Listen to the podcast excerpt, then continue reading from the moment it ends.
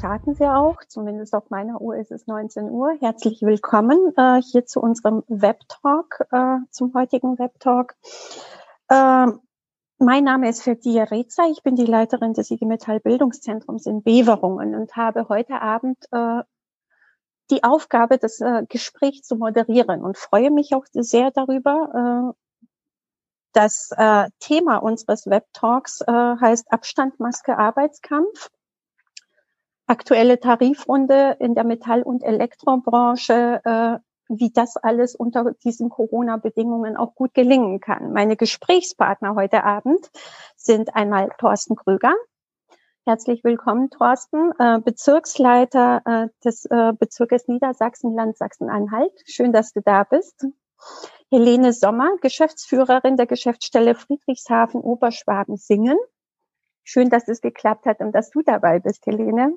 Und äh, der Kollege Dirk Schumann, Ressortleiter aus dem äh, Funktionsbereich Tarifpolitik. Schön, dass du dabei bist, Dirk. Hallo.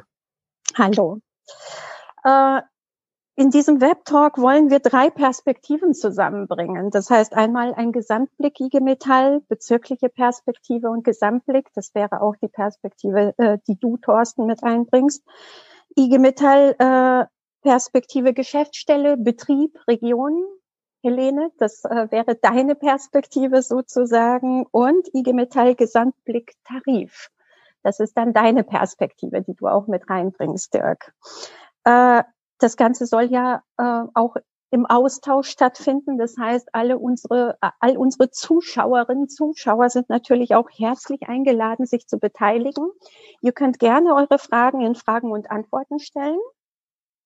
Äh, bei technischen Nachfragen nutzt bitte den Chat. Dort stehen euch zur Verfügung einmal der Kollege Sokyong Lee vom Funktionsbereich gewerkschaftliche Bildungsarbeit und die Kollegin Chaya Böbel vom Bildungszentrum äh, in Berlin.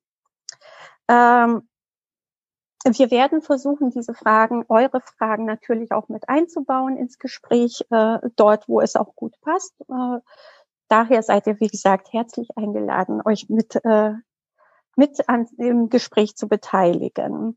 Ein Hinweis noch habe ich, bevor wir dann auch einsteigen. Dieser Webtalk ist ein barrierefreier Webtalk und äh, wird präsentiert als barrierefreier Webtalk vom Funktionsbereich gewerkschaftliche Bildungsarbeit. Das heißt, für all jene, für die Menschen, die äh, Höreinschränkungen haben, besteht die Möglichkeit, das Gesagte zu lesen. Es gibt eine simultan äh, Schriftverdolmetschung sozusagen. Äh, die ist allerdings nicht über Facebook nutzbar, sondern da müsstet ihr euch dann über Zoom einloggen. Das nur als Hinweis. Und äh, dann wäre ich eigentlich auch schon so weit, dass wir inhaltlich einsteigen. Das Thema steht fest, äh, habe ich auch schon genannt. Jetzt haben wir ja eine sehr besondere Zeit, die uns auch schon etwas länger be begleitet. Die Corona-Pandemie begleitet uns nun seit gut einem Jahr.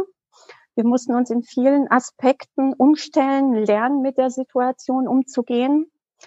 Äh, die letzte Tarifrunde letztes Jahr, jetzt nur mal einen kurzen Blick zurück, war eine verkürzte Tarifrunde der Situation geschuldet. Da hatten wir auch noch nicht so viel Erfahrung damit. Jetzt hat sich das Ganze natürlich hingezogen. In der aktuellen Tarifrunde werden wir unsere Forderungen ganz offensichtlich nicht ohne Auseinandersetzung umsetzen können. Das lässt sich jetzt schon mal so einschätzen, wenn man da die äh, Zeichen deutet und die Aussagen, die bislang durch die Presse gegangen sind von den äh, Arbeitgeberverband. Das bedeutet, äh, dass wir natürlich vor dieser Herausforderung stehen, vor der wir so oder so stehen und jetzt nochmal verschärft in der Tarifauseinandersetzung. Insgesamt lässt sich zumindest sagen, dass für die Demokratie und demokratischen Prozesse diese Situation mit all ihren Einschränkungen tatsächlich auch nochmal eine sehr äh, besondere Herausforderung ist.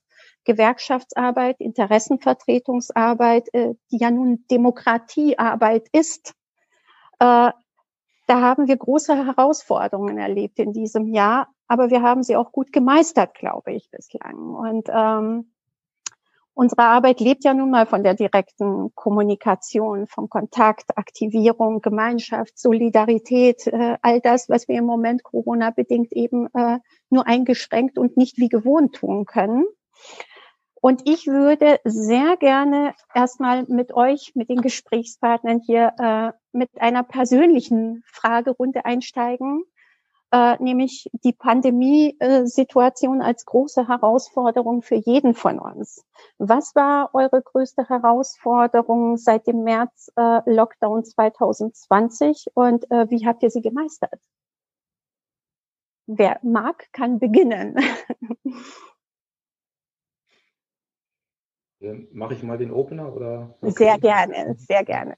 Ja, gut, also ich, ich kann das äh, gar nicht so genau sagen, was jetzt die äh, größte Herausforderung war. Ich fand die irgendwie, äh, ich meine, es ist ja immer noch herausfordernd äh, für uns alle, aber ich fand sozusagen diese in dieser ersten Phase, äh, in dieser unglaublichen Dynamik äh, einer Situation, die wir ähm, nie vorher erlebt hatten, äh, fand ich, war so die Anzahl der Bälle, die wir irgendwie alle gemeinsam in der Luft halten mussten, irgendwie unglaublich, äh, unglaublich groß. Also ich meine, wir mussten ja sozusagen im eigenen äh, Bereich gucken, äh, dass wir alles organisieren, ne, was auch notwendig war für den Gesundheitsschutz, äh, Beratung, äh, Geschäftsstellen, Betriebsräte. Und dann haben wir aber auch sozusagen mit der, mit der Landespolitik äh, finde ich, auch eine ganze Menge äh, äh, zu tun gehabt und, und, und. Es war sozusagen irgendwie täglich, stündlich kamen irgendwie neue Themen, die irgendwie bewältigt werden mussten. Und wenn du jetzt mal fragst, wie wir das eigentlich hingekriegt äh, haben, äh, glaube ich, so im Rückblick haben wir das hingekriegt, indem wir einfach äh, unglaublich äh, viel uns regelmäßig auch ausgetauscht haben. Also irgendwie ne, im, im mhm. Team irgendwie äh, äh, täglich, also auf jeden Fall mehr als das äh, sonst äh, als sonst der Fall war.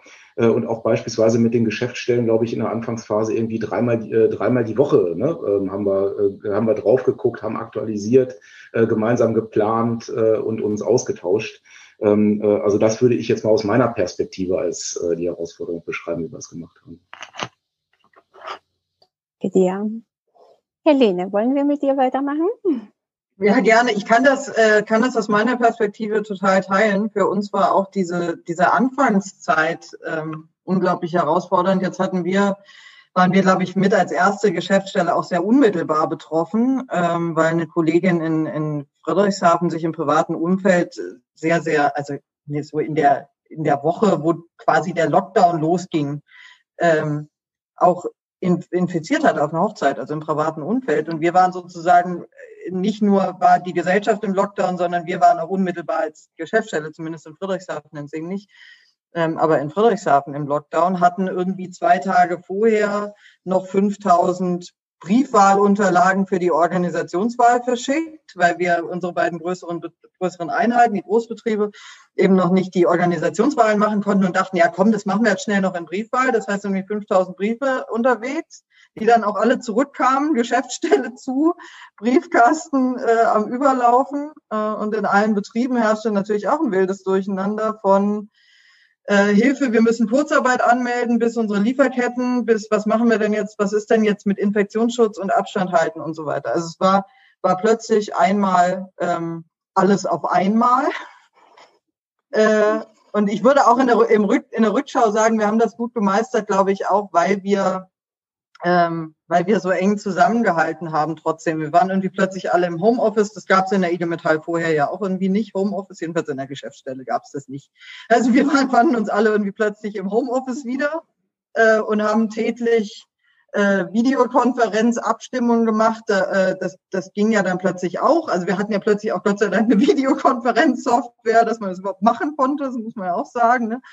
Ähm, und dann äh, auch samstags und so und haben dann irgendwie, als, als dann mal alle Betriebe ihre Kurzarbeitsvereinbarungen hatten und der Gesundheitsschutz einigermaßen stand, die Geschäftsstelle wieder besetzt war, ich die Telefonzentrale auf meinem Handy los war und diese Organisationswahlen ausgezählt waren, haben wir auch mal so durchgeatmet und gedacht, puh,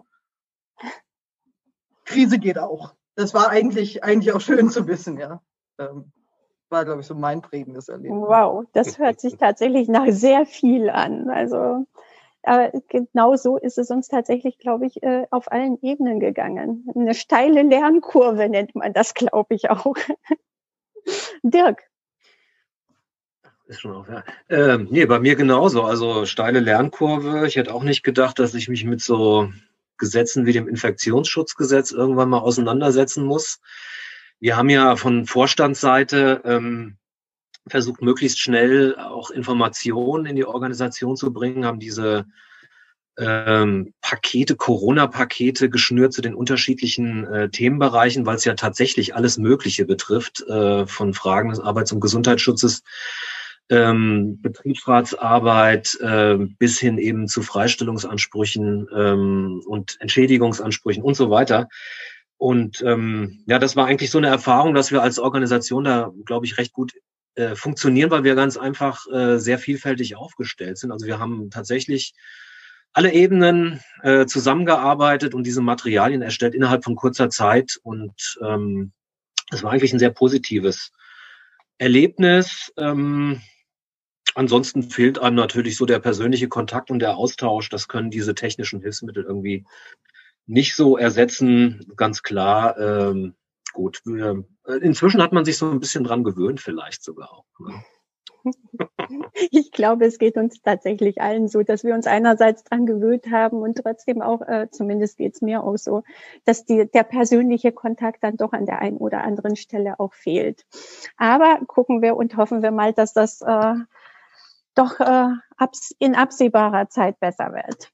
Lasst uns ähm, auf die aktuelle Tarifrunde zu sprechen kommen. Wir starten in einer Tarifrunde, die äh, nicht nur Corona-bedingt eine Ausnahmesituation ist, weil wir diese Pandemie haben, gibt es natürlich auch äh, die Auswirkungen, mit denen wir ja auch irgendwie leben müssen. Darüber sprechen wir gerade sämtliche Einschränkungen, die wir im aktuellen Lockdown erleben, eine allgemeine Unübersichtlichkeit, würde ich es mal nennen wollen, äh, in den Betrieben, Kolleginnen und Kollegen, äh, die teilweise in Kurzarbeit sind, andere, die äh, tatsächlich am Arbeiten sind, andere, die im Homeoffice arbeiten, mobil arbeiten und andere, die zwar auch in Homeoffice und mobil arbeiten und äh, nebenbei auch noch Betreuungssituationen haben, Homeschooling, die ganze Palette. Deswegen nenne ich es jetzt einfach mal eine allgemeine Unübersichtlichkeit und wir da mittendrin äh, mit der Tarifrunde.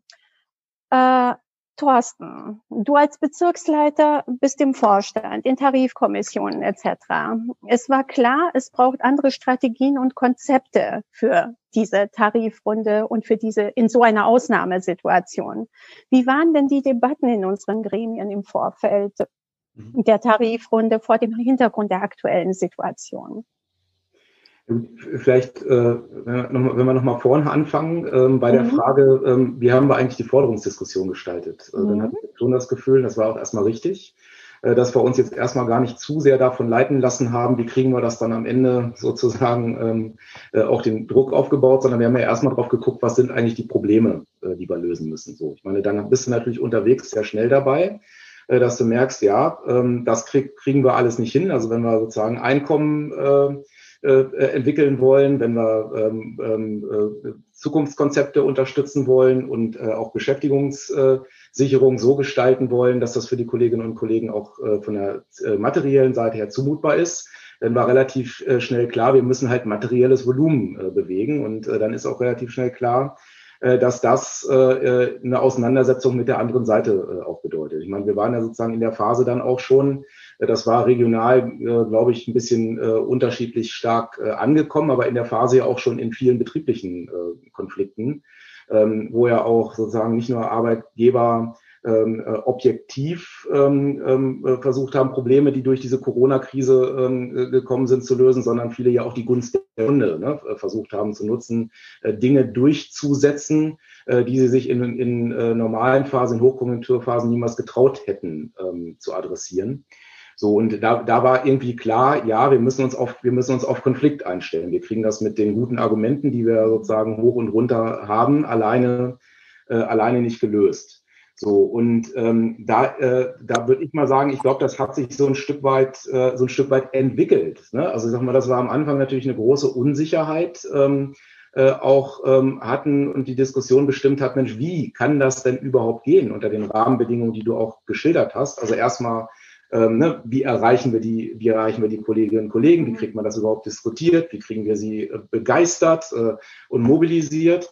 ähm, aber auch äh, die ganz praktischen Probleme, das war ähm, da auch in der Situation ja waren, äh, in Teilen finde ich, bessert sich das jetzt ja schon auch, ähm, wo wir auch nicht so genau wussten, wie kriegen wir denn auch ökonomischen Druck äh, äh drauf. Also ich sag mal, ne, unter dem Stichwort Kurzarbeit mhm. ist es dann ja auch nicht ganz so einfach. Wie gesagt, da gibt es ja eine gewisse Entwicklung. So, und wir haben das eigentlich äh, von, äh, von vornherein, ja, ich sag mal, in der Gesamtorganisation ähm, äh, diskutiert, dass wir sozusagen in verschiedenen Phasen äh, irgendwie auch äh, das äh, entwickeln müssen. Also im Bezirk hatten wir jetzt so ein Vier-Phasen-Modell äh, gesagt. Wir haben gesagt, Mensch, in der ersten Phase liegt der Schwerpunkt erstmal auf Kommunikation, natürlich über sozusagen äh, andere Wege, als das üblicherweise äh, der, Fall, äh, der Fall ist. So, und äh, dann in der zweiten Phase, wo wir sagen, dann sind wir, sind wir im Dialog, um dann übergehen zu können in so Mobilisierung. Und jetzt, jetzt, ich sag mal, ab März heißt die vierte Phase, äh, heißt die vierte Phase dann Warnstreik. So, und meine Wahrnehmung ist, äh, dass sich das unterwegs eben auch entwickelt. Äh, ne? Weil wir haben sozusagen viele Ideen eingesammelt. Das waren unzählige Ideen, die aus den Geschäftsstellen, aber auch aus vielen Betrieben äh, kamen, wie man das machen kann die teils äh, Ideen in der Theorie waren, aber teils eben auch schon Dinge waren, die in der Praxis schon erprobt waren. Weil ich meine, wir mussten ja auch das normale äh, Geschäft mit der normalen Auseinandersetzung äh, unter diesen äh, veränderten Kommunikationsbedingungen äh, machen. So und so hat sich, finde ich, das langsam, äh, langsam auch entwickelt. Es hat sich ein bisschen langsamer entwickelt, als wir in dem ursprünglichen Zeitplan äh, uns mal äh, gedacht haben. Äh, aber jetzt mit Blick, äh, mit Blick auf äh, den Monatwechsel, äh, Monatswechsel, Auslauf der Friedenspflicht, ähm, äh, bin ich mir jetzt sicher, dass wir da alle jetzt eine große Zuversicht haben, dass wir die Ideen, die wir da entwickelt haben, auch gut in die Praxis äh, umsetzen. So, und ich sag mal, ein mobilisierendes Element, da kommen wir dann vielleicht dann nochmal zu, äh, ist natürlich das von der äh, anderen Seite äh, letztendlich auch, äh, wo natürlich auch die Erkenntnis reicht, die Erkenntnis reift, äh, bei allen Schwierigkeiten, die wir jetzt haben, ohne dass wir jetzt auch Druck auf den Kessel kriegen, äh, wird sich die andere Seite never ever äh, in, in Richtung gemeinsamer Lösung der Probleme, hm. die jetzt gelöst werden müssen, bewegen. Hm. Ja, danke dir. Ja, es ist in der Tat so, das, was ich auch bisher so mitbekomme, dass äh, also eine Vielfalt und Kreativität sich gerade entfaltet in der Frage von, was können wir alles und wie machen wir es. Gut, machen wir mit dir mal weiter, Helene. Ne, der Blick aus der Geschäftsstelle, Gewerkschaftsarbeit, Betriebsbetreuung, Aktivierung, Mobilisierung unter Corona-Bedingungen. Äh, unter all dem eben Abstand halten, Hygienekonzepte und all das, was wir hatten. Ein Jahr Corona-Pandemie. Was hast du in diesem Jahr über Gewerkschaftsarbeit, Mobilisierung und Aktivierung gelernt? Oh, ganz viel. Äh, vor allem über, über Desinfektionsmittel weiß ich jetzt mehr, als ich jemals gedacht hätte, dass ich, dass ich wissen will. Ja, ähm, äh, aber die Quintessenz ist, äh, wir kriegen, wir kriegen zusammen echt was hin, auch unter diesen Bedingungen, ähm, wenn wir wenn wir gut überlegen, was geht, wenn wir uns auch einfach was zutrauen und, und auch vor die, vor die Herausforderung gestellt werden, nicht gehen ist irgendwie auch keine Option, so. Ähm, und dann ist vieles mit mehr Aufwand verbunden als sonst. Also wir hatten jetzt, jetzt einen Aktionstag, da haben wir irgendwie ähm, ähm Berliner verteilt und über die Tarifrunde informiert. Und ich meine, normalerweise würden diesen, diesen ganzen Logistik, ähm, wer holt was, wo wann ab und trifft sich in welcher Halle, den hast du immer. Aber dass du, dass du parallel noch irgendwie überlegen musst, wie kriegst du jetzt 50 Helfer Corona getestet vorher? Ähm, haben wir Hygienebeutel für alle Verteilteams, hat jeder auch eine FFP2-Maske. Ähm, haben wir genug Einmalhandschuhe, um diese Dinger zu verteilen? Hält sich da auch jeder dran? Hat auch wirklich jeder unserer Helfer Lust, einen Corona-Test zu machen? Und wie gehen wir damit um, wenn das nicht so ist? Also das, ist ein Rattenschwanz von, von Dingen, die einfach, einfach dazukommen. Aber wir haben ähm, wir haben eigentlich die Erfahrung gemacht, es geht viel, viel mehr, als man am Anfang denkt. Man muss halt ein bisschen mehr nachdenken, ähm, ein bisschen mehr vorbereiten. Ähm, und die Kolleginnen und Kollegen sind, wenn wir Aktionen machen, wenn wir ähm, sichtbar werden im Betrieb, auch sehr bereit mitzumachen. Erstens natürlich, weil die Arbeitgeber so auftreten, wie sie auftreten und weil, glaube ich, allen Kolleginnen und Kollegen klar ist, dass da auch eine Krise genutzt werden soll. Aber auf der anderen Seite auch, wenn man natürlich den Beschäftigten auch anmerkt, hey, da fehlt sozialer Kontakt und ich freue mich, wenn mal jemand zu mir an den Arbeitsplatz kommt oder ich freue mich, wenn ich mal Leute sehen kann. Wir hatten jetzt ähm, vor, vor zwei Wochen ungefähr eine Kundgebung im strömenden Regen in Radolfzell. Da ging es um Arbeitsplatzabbau oder drohenden Arbeitsplatzabbau in einem, in einem Unternehmen. Und es hat wirklich, es hat geregnet wie aus, aus, aus Kübeln. Davor und danach nicht, aber während der Demo natürlich. Großartig. Ähm, Und es waren trotzdem, die Leute sind draußen geblieben, es war eine irrsinnige Beteiligung. Ähm, und es war schon auch so, also klar geht es da auch um was, aber es war auch so dieses, dieses Moment, hey, begegnen, wir sehen uns, Solidarität kann man auch, auch fühlen. Das ist schon auch was, was wir, was wir bereichern können, glaube ich, in so einer, in so einer Situation. Hm. Neben all dem, was auch nicht geklappt hat, ne? Es ist auch klar. Also das auch, gehört, glaube ich, auch zur Wahrheit. Seien wir jetzt drüber, aber soll es ja, gegeben aber, haben. Ne? Genau, soll es gegeben haben, aber letztendlich zählt doch das, was gut gelaufen ist und das, was äh, funktioniert hat. Danke dir. Dirk, machen wir mit dir mal weiter aus der Perspektive äh, Tarifpolitik, äh, Tarifbereich. Die Reaktionen der Arbeitgeberverbände äh, signalisieren ja im Moment großes Unverständnis äh, bezüglich unserer Forderungen, auch äh, wenn sowohl die wirtschaftlichen Zahlen, Daten und Fakten als auch äh, die Prognose trotz der aktuellen Situation doch positiv sind und äh, eigentlich Anlass bieten auch äh, und auch eine Begründung, eine Legitimation auch für unsere Forderungen. Kannst du uns Einblick geben über die Debatten? Wie können wir uns das vorstellen? Äh, was äh, ist das? Was ist da konkret in den bisherigen Gesprächen mit den Arbeitgebern? Wie ist das gelaufen? Wie können wir uns das vorstellen konkret?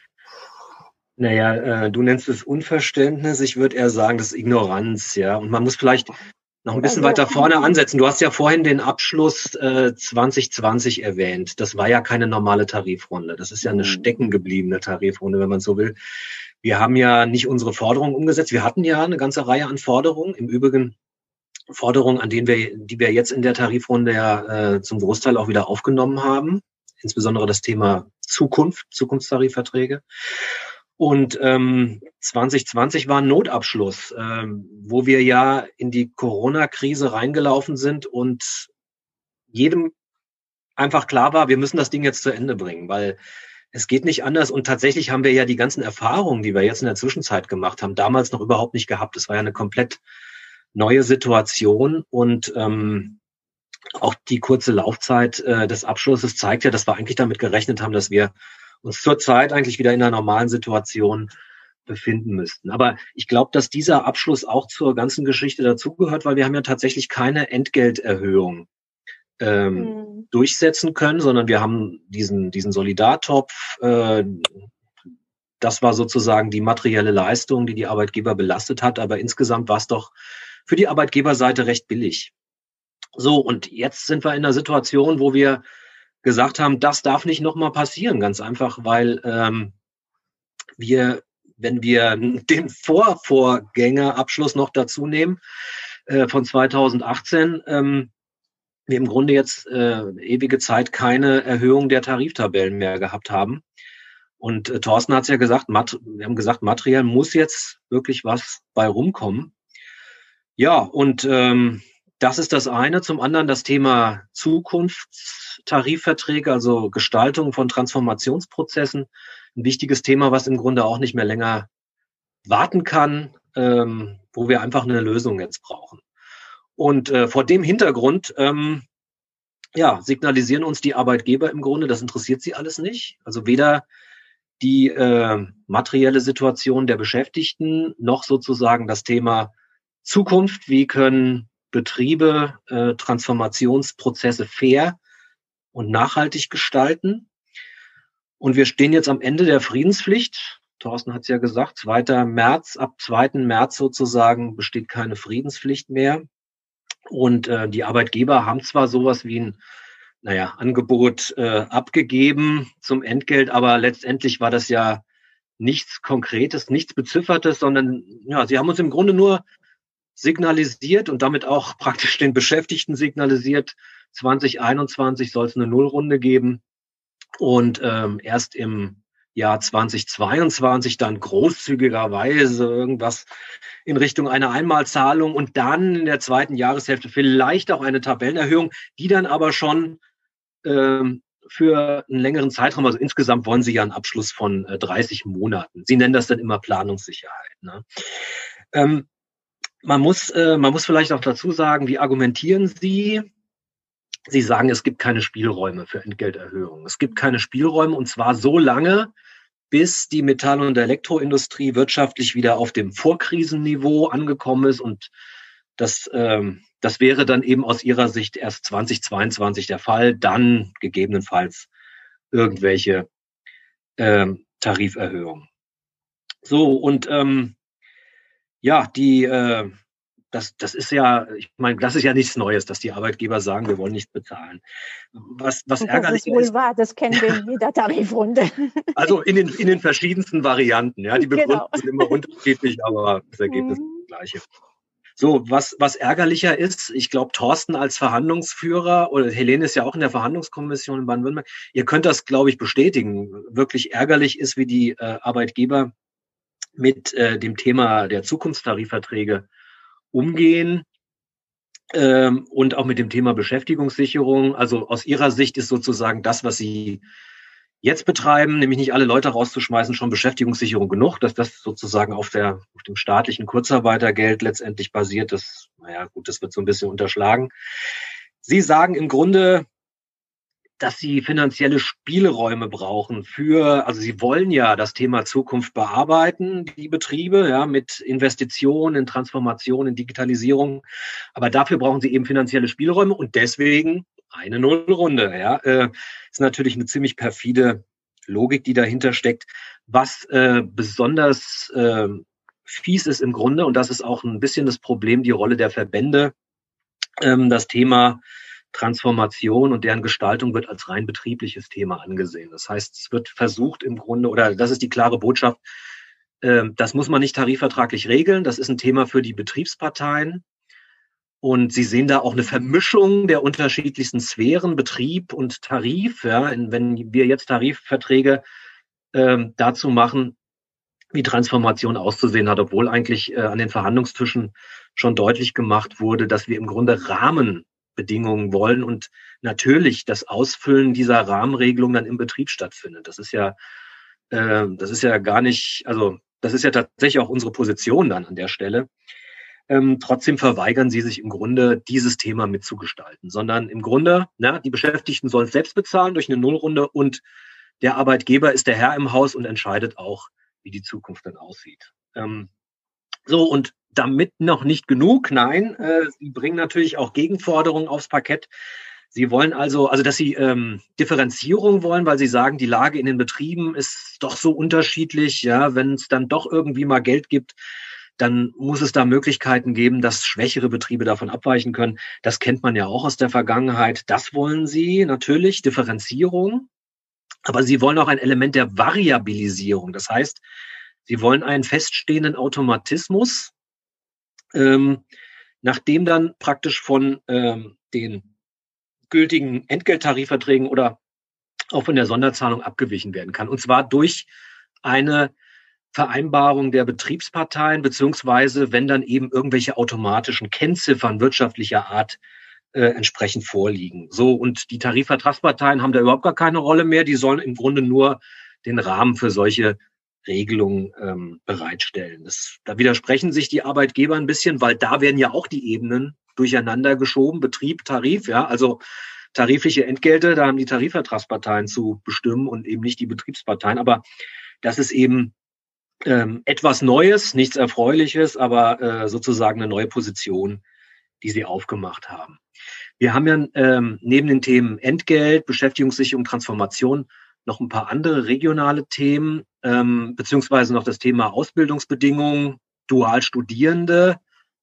Da gibt es im Grunde ähm, von Ihrer Seite eine Abwehrhaltung, beziehungsweise Sie reden da gar nicht drüber. Bei Dualstudierenden ist klar, da sagen sie, das sind Studenten, was haben da die Tarifvertragsparteien zu suchen? Mhm. Naja, gut. Also wir haben ja schon Regelungen dazu in anderen Bereichen. Das heißt, äh, so ganz fern, ähm, wenn die im Betrieb sind, die Dualis, dann sind das eben Arbeitsbedingungen, die zu regeln sind und dafür gibt es eben ein Instrument, nämlich einen Tarifvertrag. Und ein wichtiges Thema ist ja noch ähm, in den Osttarifgebieten das Thema Angleichung. Und ähm, mhm. das ist auch ein Riesenproblem, weil äh, wir dort auch in allen Tarifgebieten, die es betrifft, ähm, auf Ablehnung stoßen, beziehungsweise wieder auf das Thema, naja, man kann vielleicht nochmal drüber reden, aber eben nicht in der Tarifrunde, irgendwann mal. Also es wird auf die lange Bank geschoben. Und das ist auch äh, sehr fahrlässig, weil das ist ja nicht einfach nur dass wir unbedingt auch die 35 im Osten wollen, sondern das äh, ist ja auch ein gesellschaftspolitisches Thema, diese Ungleichbehandlung, diese, diese anderen Arbeitsbedingungen, diese schlechteren Arbeitsbedingungen in Ostdeutschland in der Metall- und Elektroindustrie. Und ähm, ja, da wächst die Wut und wir befürchten dort auch in den Betrieben große ja, gesellschaftspolitische Verwerfung, wenn das Thema nicht mal endlich gelöst wird. Und das erkennen die Arbeitgeber nicht, da weigern sie sich, das zu erkennen.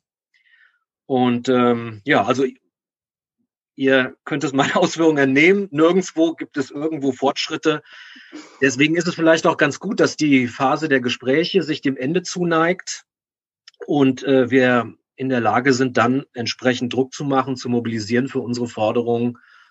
Und ähm, ja, dass wir dadurch eben eine Bewegung in den ganzen Prozess kriegen in eine Richtung, äh, die dann irgendwann auch vielleicht äh, ja, zu einem Verhandlungsergebnis führt. Hm. Ja, es bleibt spannend, würde ich sagen, und tatsächlich die Herausforderung, äh, wie begegnen wir all dem? Und äh, ich denke, dass äh, erstmal wollte ich euch fragen, Helene und Thorsten, möchtet ihr was dazu ergänzen? weil äh, Dirk euch ja auch angesprochen hatte. Dann würde ich noch einen Blick auf die äh, Fragerunde werfen, weil ich glaube, eine Frage sehe ich zumindest, die würde ich einbringen und würde mich in eigener Sache ganz kurz von einem Platz entfernen. Ich bin hier in einem fremden Raum und es scheint irgendwie eine automatische Zeitschaltuhr zu geben, die das Licht ausschaltet. Deswegen sitze ich im Dunkeln. Thorsten, du äh, möchtest, glaube ich, was dazu sagen. Ich bin ich sofort wieder bei euch. Ich könnte ja noch eine Menge zu sagen, aber ich würde vorschlagen, wenn es Fragen gibt, dann lass uns erstmal die Fragen machen. okay. Eh.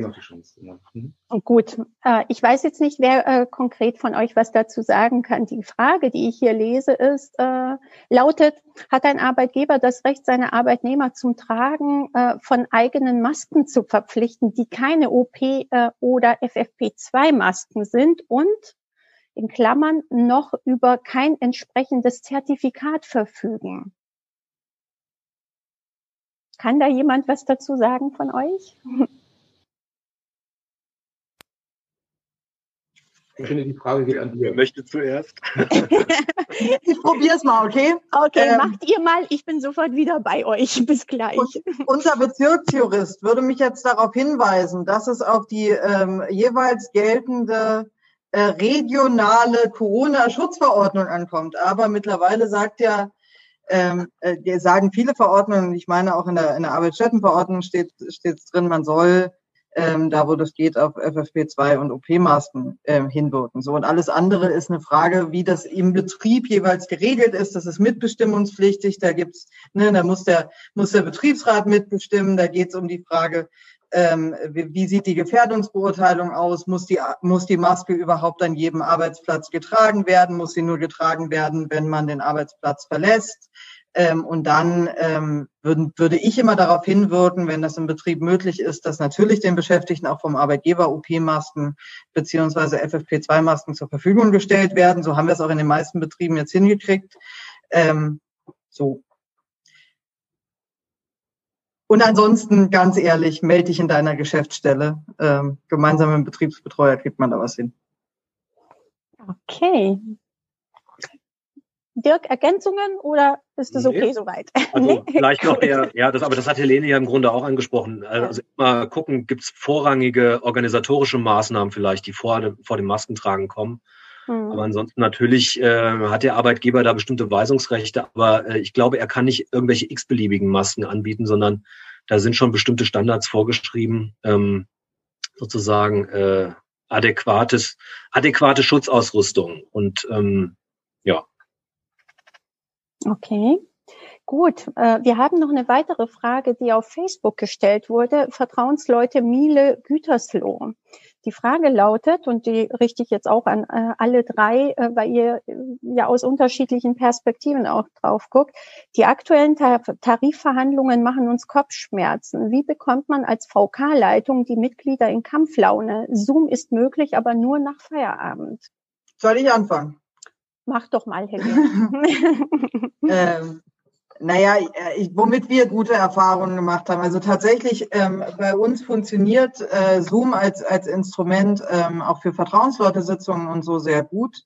Ähm, womit wir aber auch einfach gute Erfahrungen gemacht haben, ist dieses klassische mit FFP2-Maske und meinetwegen vorher einen Corona-Test gemacht oder wie auch immer, direkt mit den Kolleginnen und Kollegen reden. Das ist am Ende das Wirkungsvollste, ja. Ähm, wir haben auch die Erfahrung gemacht, das geht. Das ähm, ist auch von Betrieb zu Betrieb unterschiedlich. Da sind die Sensibilitäten unterschiedlich. Da muss man im Zweifel die Vorbereitung größer oder so machen.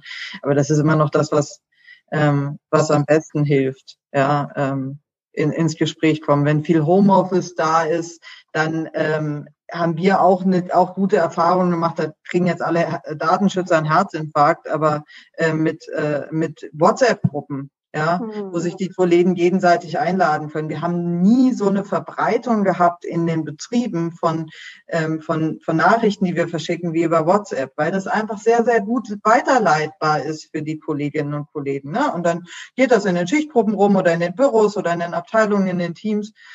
Ähm, wenn man sich, also wenn man sich gar nicht anders behelfen weiß, ist das, haben wir damit gute Erfahrungen gemacht. Aber am besten ist natürlich immer, wir erwischen die Kolleginnen und Kollegen persönlich. Wir haben einen Betrieb, da ist, steht der Arbeitgeber da maximal schwer, quer im Stall. Da ähm, haben wir jetzt angefangen, alle unsere Mitglieder abzutelefonieren und zu sagen, hey, äh, Tarifrunde steht an, wie sieht's aus? Gebt, gebt uns mal eure Kontaktdaten, ähm, dann können wir euch auf dem Laufenden halten. Wie hättet ihr es denn gern? Mail, WhatsApp, ähm, Ne, was, was, wie, wie können wir das, wie können wir das gut machen? Und da kriegen wir auch total gute Resonanz, wo sich Leute auch sagen, ach, das ist ja schön, ich habe ja schon ewig nichts mehr gehört und so. Also auch das ist, glaube ich, möglich. Hm. Okay, danke dir. Ähm, ich würde dann mit äh, den, äh, mit unserem Gespräch auch weitermachen. Ich meine, das eine ist ja, dass wir eben bis jetzt auch feststellen, okay, auch wenn die äh, Situation schwierig ist, äh, kriegen wir es ziemlich gut hin. Äh, trotzdem tauchen ja auch genau die Elemente auf. Es gibt durchaus auch Betriebe, in denen es tatsächlich auch möglicherweise auch vor Corona nicht gut war. Corona verschärft die Situation nochmal. Und äh, Frage an, an äh, dich, Thorsten. Als eine der größten Gewerkschaften in Deutschland vertreten wir ja auch unterschiedliche Branchen und damit auch viele Kolleginnen und Kollegen und ihre Interessen. Die Situation in den Betrieben, aber auch in den Branchen ist ja tatsächlich auch äh, unterschiedlich. Äh, es könnte ja manchmal der Eindruck entstehen bei dem einen oder anderen, dass die Interessen zwischen unseren Mitgliedern äh, sich im Endeffekt eigentlich widersprechen äh, oder zum Teil widersprechen. Äh, das halten uns zumindest die Arbeitgeber ja immer wieder mal vor. Deswegen auch die Frage und das Einbringen. Wie ist da dein Blick darauf? Äh, wie differenziert sind die Situationen in den Betrieben? Gibt es etwas, was besonders auffällt? Äh, was begegnet dir da so? Ich meine, dass die, dass die Situation sehr unterschiedlich ist, das finde ich, ist ja erstmal eine Rahmenbedingung, mit der müssen wir eigentlich ja immer umgehen. Ne? Also ich sag mal, mhm. insbesondere dann, wenn wir Tarifforderungen äh, diskutieren, geht es immer darum, dass wir irgendwie gucken, wie kriegen wir möglichst breit die Klammer äh, auch da drum gepackt. und da haben wir immer diejenigen, die eher sozusagen am unteren Ende sind, was die wirtschaftliche Situation beispielsweise angeht oder jetzt nochmal von mir aus die Sauereien, die der Arbeitgeber gerade aufgerufen hat und diejenigen, wo es es brummt. So, und das ist sozusagen innerhalb der Branchen und sozusagen zwischen den Branchen nochmal äh, sehr unterschiedlich. So, ich glaube, was jetzt anders ist, ist, dass diese Spreizung einfach nochmal äh, irgendwie deutlich, äh, deutlich größer ist. Also wenn ich jetzt ne, die Corona-Situation äh, gucke, wo ähm, ich sag mal, in der, in der äh, Hochphase der Kurzarbeit Betriebe waren, wo das irgendwie Richtung Null war, äh, hast du gleichzeitig äh, aber auch mit, äh, Unternehmen, die in der Produktwelt unterwegs sind, die ja sogar äh, sehr stark profitieren davon. Also was mhm. ich, äh, irgendwie Laborausrüstungen oder sowas ne, äh, äh, herstellen ähm, da, äh, also da, da brummt es ja beispielsweise richtig. Das heißt, die Spreizung äh, ist, äh, ist, deutlich, äh, ist deutlich größer. Und äh, das bildet sich natürlich ab äh, in der Interessenlage und in den Prioritäten, die die Kolleginnen und Kollegen auch ähm, setzen. Also sozusagen die Probleme, die sie gelöst haben wollen, sind da natürlich andere. Aber ich finde, wenn ich jetzt mal das Forderungspaket nehme, äh, was, wir, äh, was wir geschnürt haben jetzt beim, bei Metall und Elektro, und ich sage mal für uns äh, ist dann auch immer noch, weil da habe ich auch das Vergnügen, die Verhandlungen noch mitführen zu dürfen, ist Volkswagen dann auch immer noch ganz mhm, äh, Stimmt, interessant. Das läuft ja auch, aktuell. Mal, ja. ne, genau ein Teil der, ähm, der Spannweite äh, ab an der Stelle, glaube ich, haben wir das ganz gut eingefangen. So, und dann ist, wenn man jetzt mal sich so ähm, das äh, Tarifjahr äh, 21 vor Augen führt, dann sind wir ja, ich sag mal, in äh, ne, jeder Menge Branchen unterwegs. In Textil haben wir gerade mhm. erfolgreich ähm, das durch, äh, durch die Tür gebracht. So, und da ist ja unser Konzept auch zu sagen, so, wir, wir müssen so gucken, dass wir in den einzelnen Branchen die eigenständigen Probleme auch lösen und gleichzeitig aber auch so viel Verzahnung äh, inhaltlich äh, und auch strategisch wie möglich miteinander hinkriegen, damit wir unsere Kräfte, äh, unsere Kräfte letztendlich auch bündeln. Und die Idee ist äh, da ein bisschen dahinter. Äh, und da äh, setze ich auch drauf, dass wir jetzt in der Zuspitzung der Auseinandersetzung da auch noch ein bisschen äh, zulegen, äh, dass wir nach außen auch klar machen, dass die Lösung der Themen, die wir da jetzt äh, äh, anpacken wollen, äh, dass die auch für die weitere Entwicklung unserer Gesellschaft unglaublich wichtig sind. Und das ist auch, und das finde ich, ist auch die Klammer für alles. Also ich sage mal, wenn wir in den großen Branchen, Metall- und Elektroindustrie und Volkswagen, nehme ich jetzt da nochmal mit rein, äh, wenn wir da ein Signal senden würden, wir bewegen kein materielles äh, Volumen, ja, ich sag mal, wie soll dann der konjunkturelle Motor anspringen? Also wie soll sozusagen dann gesamtgesellschaftlich die Hoffnung äh, geschöpft und genährt werden, äh, dass es dann sozusagen auch wieder äh, sozusagen auch wieder nach vorne geht? Das ist ja nicht nur eine Frage von, was habe ich objektiv in der Tasche, sondern es ist auch eine Frage von, was für Signal, was für Signale werden da letztendlich auch äh, mhm. gesendet. Mhm. Aber wir nochmal sagen, wenn wir da was hinbekommen, hat das auch eine Auswirkung auf die äh, gesamtwirtschaftliche äh, Entwicklung äh, insgesamt. Und die anderen Fragen, sagen wir bei der, beispielsweise bei der Frage Beschäftigungssicherung, ist es doch das Gleiche. Ähm, also wenn uns das nicht gelingt, äh, die Brücke, die wir jetzt über äh, Kurzarbeit an den allermeisten Stellen erfolgreich äh, gebaut haben, diese Brücke, da wo Beschäftigungslöcher auch länger da sind, ähm, diese Brücke zu verlängern äh, mit, äh, mit neuen Instrumenten, äh, dann ist das sozusagen eine, eine, unglaubliche Katastrophe, nicht nur für die betroffenen äh, Kolleginnen und Kollegen, äh, sondern letztendlich auch für die, äh, letztendlich auch für die Gesellschaft, Gesellschaft insgesamt, also für alle sozusagen, auch wenn ich mhm. nicht direkt im ersten Wurf davon selber betroffen bin.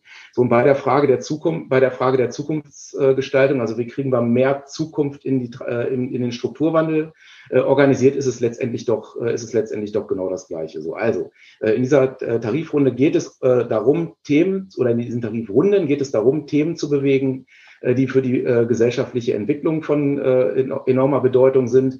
Und wie gesagt, da setze ich einfach auch nochmal drauf, dass das sozusagen auch uns auch nochmal ein Stück weit mehr Rückenwind, Rückenwind beschert sukzessive.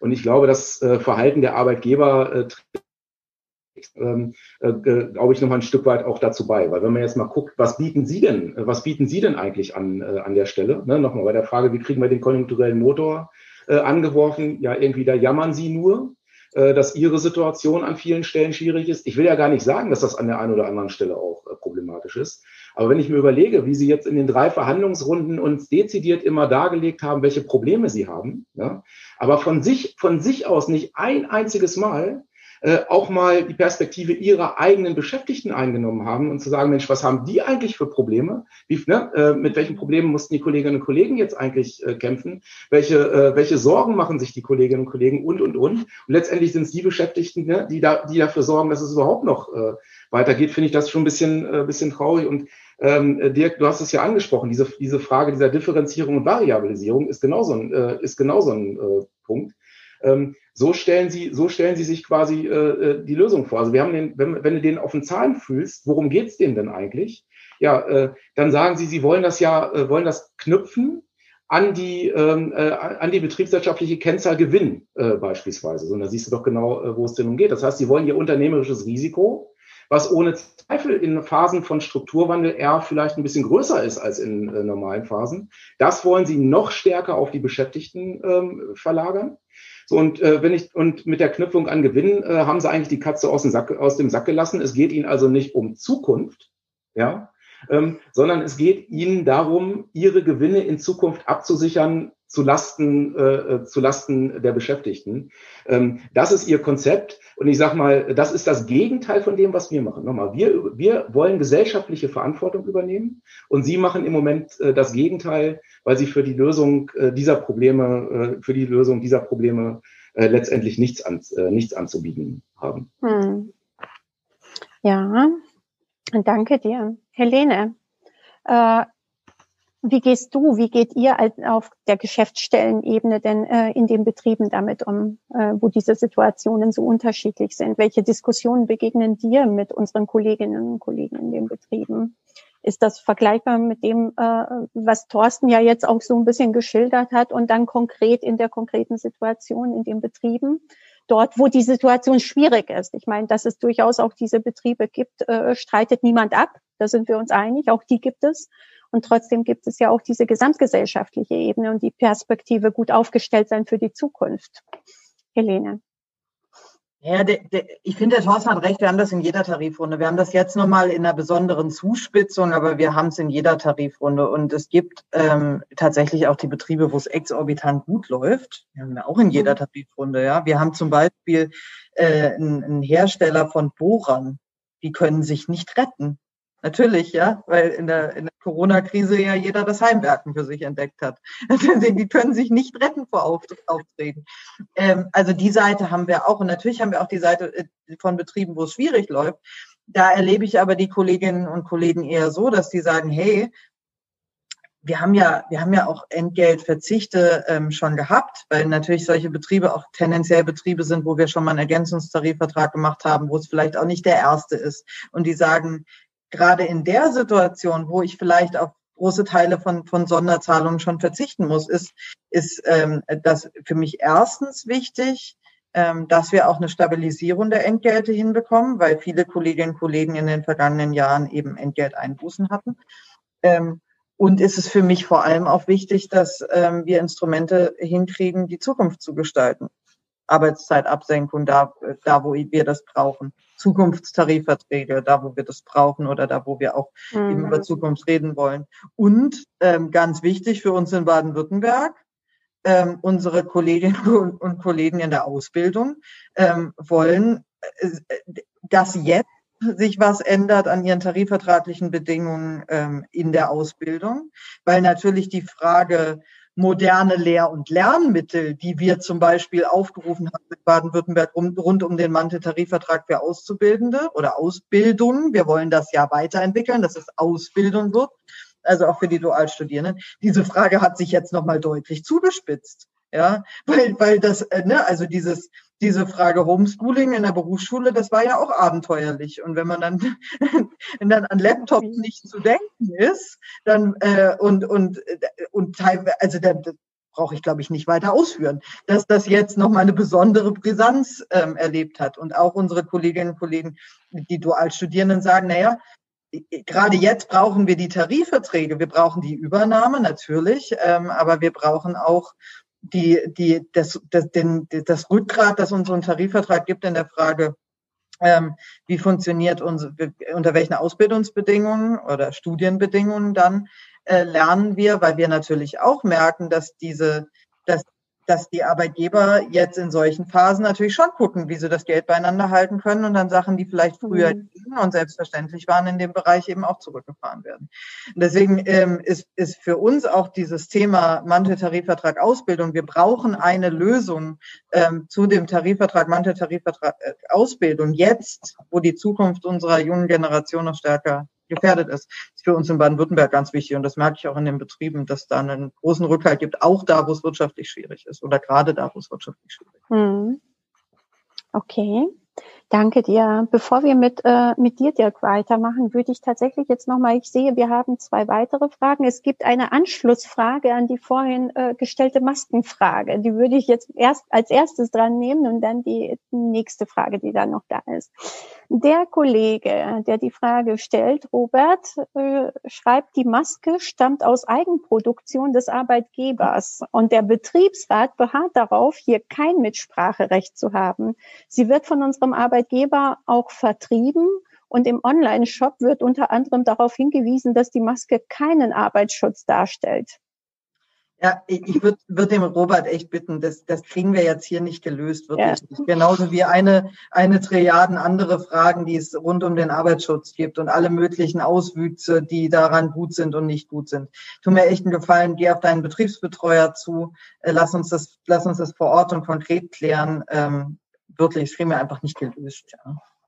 Es sei denn, Thorsten hat eine Lösung oder, oder Dirk dann gerne. Zumindest, zumindest die Schilderung des Sachverhaltes äh, weist doch darauf hin, dass da möglicherweise was nicht in Ordnung sein könnte. Ja? Wenn der Arbeitgeber das sozusagen selbst so deklariert und dann seinen eigenen Leuten aber als, äh, als Instrument des Arbeitsschutzes aufs, im wahrsten Sinne des Wortes, aufs, nee, nicht aufs Auge, auf die Nase drücken will.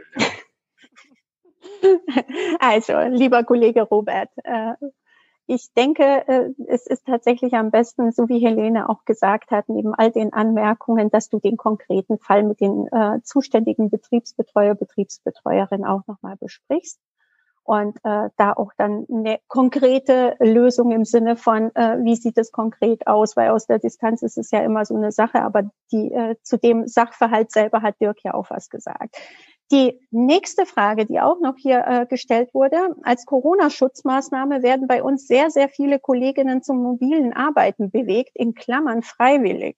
Zeitgleich startet eine Aktion im Unternehmen, nun äh, Desk-Sharing für die Zeit nach Corona anzubieten. Wird das in der Tarifrunde thematisiert? Fragezeichen. Mitbestimmungsmöglichkeiten für Gewerkschaft beziehungsweise Betriebsrat? Fragezeichen.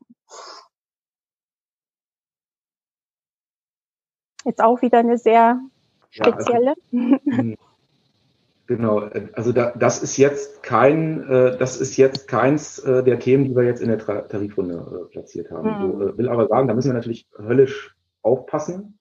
Äh, vielleicht ne, können wir da jetzt einmal sagen, vielleicht praktisch Beispiel für Ort äh, oder sowas hören. Aber ich sage mal, erstmal ähm, sind wir ja äh, alle froh darüber, dass es diese Möglichkeiten gibt. So und ich sage mal auch nochmal, was das ganze Thema Infektionsgeschehen angeht etc. Ähm, ist das auch notwendig, dass die Möglichkeiten über solche Wege auch äh, unnötige Kontakte zu vermeiden, ja, äh, dass die auch genutzt werden. Das ist jetzt aber genau wieder der äh, anstatt jetzt ähm, äh, zu sagen, äh, akzeptieren wir jetzt erstmal so als Notwendigkeit in dieser speziellen Situation, äh, gibt es jetzt etliche Arbeitgeber, die sagen, na super, ne? Ähm, das hilft uns jetzt auch äh, am Ende ähm, dauerhaft Kosten einzusparen, wenn es um Büroflächen äh, etc. geht. Also ich sag mal, wir haben in Hannover ein Beispiel, das äh, ähm, äh, ist, ist die, die Conti-Zentrale, ne? die bauen die gerade, die bauen die gerade neu. So, und äh, irgendwie gibt's da die Gerüchte, äh, dass sie bei der Planung schon gleich die Fläche, ähm, die Fläche zu klein, äh, zu klein geplant haben. Und die nutzen jetzt auch die Gunst der Stunde und sagen, ja, es ist ja klasse. Äh, dann brauchen ja nicht mehr alle gleich, dann brauchen ja nach Corona nicht mehr alle gleichzeitig aus dem Homeoffice äh, zurückkehren. Und dann haben wir auch gleich unsere Platzprobleme, die wir uns selber verursacht äh, haben, gelöst. Ich finde, äh, da müssen wir, da müssen wir jetzt absolut sofort ähm, äh, auf die, auf die Bremse treten, weil ähm, wir als IG Metall ja äh, sagen, also machen wir, ist ja das Slogan, ne? Homeoffice, äh, Homeoffice äh, äh, muss fair, das ist die eine Seite. Aber wir jetzt auch gesagt haben, wir können, wir, wir können jetzt nicht sagen, wir müssen jetzt erstmal alles im Klein-Klein regeln, weil jetzt erstmal das Thema Infektionsschutz äh, wichtig war. Genauso ist das auch die Frage, was bedeutet das für die Arbeitspla Arbeitssituation äh, dann letztendlich, äh, letztendlich äh, im Betrieb. So, aber Arbeitgeber, die das ausnutzen, dass wir jetzt einfach nicht die Zeit hatten, diese Sachen äh, in Ruhe zu regeln, finde ich, äh, äh, die, die müssen Grenzen, die müssen Grenzen aufgezeigt kriegen von uns. So, und da gibt es im Rahmen der Mitbestimmung ein paar äh, paar Möglichkeiten, äh, das zu machen. Aber ich sag mal, äh, ansonsten müssen wir das, glaube ich, auch mit Kraft äh, letztendlich politisch äh, lösen, weil so ein Verhalten, finde ich, gehört auch ein Stück weit, äh, Stück weit geächtet. Weil ich will das nochmal sagen, Corona ist ja kein Spaß, ja. Äh, sondern es ist ja ist, ist eine Pandemie, die, äh, ich sag mal, für viele viel Leid äh, auch mitbringt. Äh, und sowas auszunutzen, äh, um so eine Interessenlage durch die kalte, äh, durch die kalte Küche, durch die Hintertür äh, äh, dann umzusetzen, das ist nicht, nicht, äh, nicht in Ordnung, wie nochmal, und das finde ich, äh, gehört an der Stelle auch geächtet, wenn das äh, der Fall ist. Ich glaube nur, wir werden uns damit, ähm, also ich glaube, wir müssen uns da dringend drum kümmern. Ich glaube nur auch aus dem, was ich äh, in, aus den Betrieben erlebe, dass da die, die, die Frage, wo stehen jetzt die Interessen der Beschäftigten, äh, dass wir da ein sehr, sehr breites Bild haben von Kolleginnen und Kollegen, die sagen, Homeoffice ist großartig und bitte, bitte nimmt mir diese Möglichkeit nicht weg. Bis zu einer großen Mehrheit der Kolleginnen und Kollegen, die das so meine Wahrnehmung sagen, Homeoffice, mobile Arbeit, wie auch immer, ist, ist eine tolle Ergänzung, aber ich möchte da selber drüber entscheiden, wann ich das mache, in welchem Umfang ich das mache. Es eignet sich nicht für jede Tätigkeit, auch nicht für jeden Tag und ähm, vor allem dann nicht, wenn noch Kinder über mich drüber stolpern und so. Ähm, bis hin ähm, zu Kolleginnen und Kollegen, die sagen, ich will das nicht, lass mich in Ruhe, ich will, will mein Büro haben. So, da haben wir jetzt alles ähm, bei der ZF jetzt auch eine Befragung gemacht, äh, psychische Belastung im Homeoffice, wie, wie wirkt sich das aus? Und die Antworten sind tatsächlich ähm, so breit. Ich glaube nur, wir sollten uns angesichts dieser Interessenlage auch nicht darauf konzentrieren, die Frage des Ob äh, von, von Homeoffice zu klären oder auch die Frage des Ob von Desk Sharing, sondern auch uns zu kümmern um die Frage des Wie. Also habe ich eine, ähm, eine ergonomische Ausstattung für meinen Arbeitsplatz auch zu Hause? Ist dafür der Arbeitgeber auch zuständig? wenn er von mir erwartet, mehrere Tage in der Woche im Homeoffice zu verbringen habe, komme ich dann, bekomme ich dann auch einen Bildschirm? Kann ich meinen Bildschirm mit nach Hause nehmen? Bekomme ich einen Bildschirm? Ähm, oder bekomme ich einen Zuschuss für einen Schreibtischstuhl und so weiter? Ähm, spätestens dann, wenn Desk Sharing kommt, ja, und, und ich gar keinen Arbeitsplatz mehr finde. Ähm, oder auch Desk Sharing. Wir haben äh, jetzt ein, ein Modellversuch Desk Sharing in der, in der Hauptzentrale von der ZF, die bei uns ist. Und da sind viele Kolleginnen und Kollegen auch zufrieden mit und arbeiten da gerne drin, weil die Bedingungen stimmen, weil es einen Bibliotheksbereich gibt und einen Tralala-Bereich und Telefonzellen und so, ne? Also das ist so einmal die Luxusvariante. Und dann ist Dev-Sharing für viele Kolleginnen und Kollegen auch eine Option. Aber natürlich nicht, wenn man nichts anderes tut, als zu sagen, ähm, teilt euch mal den Arbeitsplatz, viel Glück zu Hause an eurem Laptop. Ja, also und ich glaube deswegen, wir müssen vor allem, also wir müssen nicht nur über das Ob reden, sondern vor allem auch über das Wie. Okay. Danke dir. Äh, ich würde gerne mit der nächsten Frage an dich, Dirk, weitermachen. Ähm, wir sprechen ja aktuell über gravierende veränderte Rahmenbedingungen. Äh, wenn wir jetzt auch die Perspektive auf die aktuelle Situation, die uns wohl offensichtlich auch noch ein bisschen länger begleiten wird, aber auch mit all diesen Veränderungen grundsätzlicher Art, die äh, sich aktuell vollziehen mit Transformationsprozessen und Digitalisierung etc. pp. Siehst du den Bedarf, in dem rechtlich-juristischen Regelwerk Änderungen vorzunehmen, damit Gewerkschaftsarbeit und damit auch Tarifpolitik umsetzbar bleibt, auch in Ausnahmesituationen, zum Beispiel wie wir sie gerade erleben, wenn sie uns auch länger erhalten bleibt? Und äh, wenn ja, wie konkret? Oh, wie konkret. Oh. Ja, also Wünschen ist ja immer gut. Ähm, naja, also vielleicht ähm, realistische Einschätzung. Wir erleben es ja gerade mit dem Betriebsräte-Stärkungsgesetz, ja, wie das in den Mühlen der unterschiedlichen politischen Interessen ist, auch kurz, relativ kurz vor einer Bundestagswahl. Ähm, da stehen ja schon ein paar Sachen drin, die sozusagen diese Besonderheiten jetzt in der Situation ähm, berücksichtigen sollen. Ähm, natürlich gibt's noch weitere Ansatzpunkte, ganz klar. Also das ist jetzt vielleicht kein großer Punkt, aber mir, äh, wir, wir sind gerade natürlich in, in der Vorbereitung von Warnstreiks, von Aktionen. Und ähm, da merken wir zum Beispiel, dass es ganz gut wäre, wenn der Gesetzgeber vielleicht im Infektionsschutzgesetz oder äh, die Landesgesetzgeber in ihren Corona-Schutzverordnungen vielleicht mal das Verhältnis von Tarifautonomie, Koalitionsfreiheit und deren Ausübung äh, mit eben diesen Schutzmaßnahmen äh, klären würden weil das gar nicht so einfach ist. Äh, einige ähm, regionale Corona-Schutzverordnungen sehen zwar vor, dass sozusagen all das, was an Verboten und Einschränkungen da ist, dass das äh, Veranstaltungen der Tarifvertragspartei nicht betrifft, aber äh, das ist eher, das sind eher die Ausnahmen. Und ähm, natürlich haben wir da auch, äh, was die Vorbereitung angeht, ähm, können die beiden anderen Mitdiskutanten wahrscheinlich bestätigen, auch große Unsicherheiten in unserer Mitgliedschaft. Ja? Also darf man sowas wie einen Warnstreik in der Zeit eigentlich machen? Ähm, und ähm, ist natürlich klar, dass wir als IG Metall da in der Verantwortung sind, ähm, Schutzmaßnahmen zu ergreifen, ähm, alle Beteiligten sozusagen vor dem, ähm, vor dem Risiko einer Ansteckung zu schützen. Wir stehen ja auch in der Öffentlichkeit. Da muss man ja auch sehen, dass wir da vorbeugen müssen. Ähm, aber ist schon eine Herausforderung. Und wie gesagt, äh, da hätte man sich vielleicht irgendwie doch ein paar klarere Regelungen ähm, gewünscht, zumal ich gerade heute auch zum Beispiel einen Anruf bekommen habe, genau, aus Thorstens Bezirk sogar, ja, aus Halle, wo sozusagen die, äh, die Behörden, die das Ganze dann irgendwie genehmigen sollen, äh, anfangen mit irgendwelchen Pisseligkeiten äh, unseren Leuten da äh, Steine in den Weg zu schmeißen, was die Durchführung von eben Kundgebungen im Rahmen der Tarifrunde jetzt angeht. Ja, äh, auch hat gar nichts mit Corona zu tun, sondern die wissen einfach nicht, äh, dass sozusagen wir unter dem Artikel 9 Absatz 3 Grundgesetz regeln, ähm, der zwar, der, der eben recht weit geht. Ja, also wir, wir leben das nicht komplett aus. Wir sagen nicht, äh, das, was Corona-Schutzmaßnahmen sind uns egal. Im Gegenteil, wir gehen damit verantwortungsbewusst um. Aber man muss einfach sehen, dass zum Beispiel im Artikel 9 Absatz 3 ja auch äh, geregelt ist, dass sich bestimmte Notstandsmaßnahmen nicht gegen die Tarifautonomie oder gegen die Koalitionsfreiheit äh, richten dürfen. Ja. Also schon ähm, ja sehr weitgehend. So, ähm, was, sind, was gibt's noch für praktische Fragen zurzeit, wo man sich eigentlich wünschen würde, ein bisschen mehr rechtliche Klarheit zu haben, zum Beispiel Zugangsrechte zum Betrieb, ähm, elektronisch äh, Warnstreikaufrufe, digitale Kundgebung, mit welchen Endgeräten darf man das machen? Also diese ganzen praktischen Fragen, da bewegen wir uns in einer Grauzone.